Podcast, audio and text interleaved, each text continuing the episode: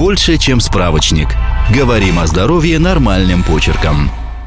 Чем опасна кето-диета? Исследования показывают, что в первые месяцы кето-диета поможет сбросить вес, однако в долгосрочной перспективе вес возвращается и скорость похудения не отличается от других диет. Обзор исследований 2019 года показал, что низкое употребление углеводов в течение длительного времени увеличивает риск смертности. Еще непонятно, с чем именно это связано. Диета с большим количеством углеводов тоже увеличивает смертность.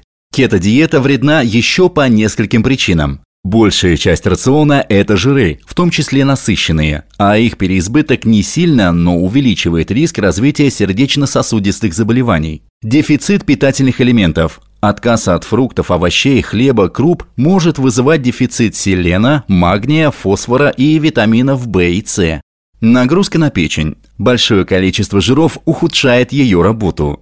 Запор. Недостаток клетчатки из овощей вызывает запор.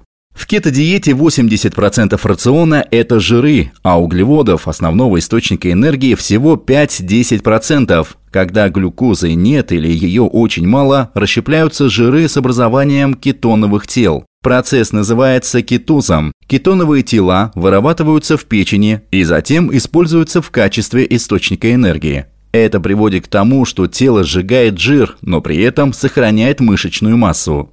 Из-за этого организму не хватает углеводов, поэтому расщепляется жир. Начинается кетоз, когда в результате сжигания жира образуются еще и кетоновые тела, на которых организм и работает. Изначально диету создавали, чтобы помочь людям с эпилепсией, для которых не работают лекарства. Низкий сахар и высокий уровень жиров меняют возбудимость мозга, что снижает количество приступов. Что можно есть в кето-диете? Диета состоит из следующих продуктов. Жиры от 70 до 80% в рационе. Сюда входят и насыщенные жиры, такие как сливочное и кокосовое масло, сало, так и ненасыщенные жиры – орехи, семена, авокадо, тофу и оливковое масло. Белки – 10-20% всей еды. Мясо травяного откорма, мясные субпродукты, полножирные молочные продукты, яйца, орехи, семена. Нельзя употреблять колбасы, вяленое мясо и фастфуд.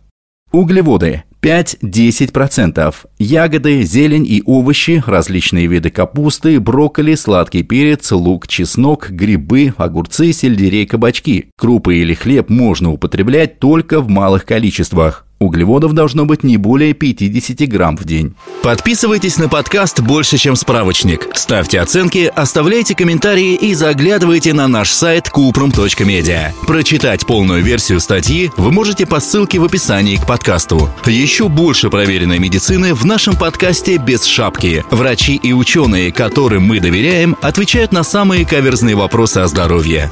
До встречи!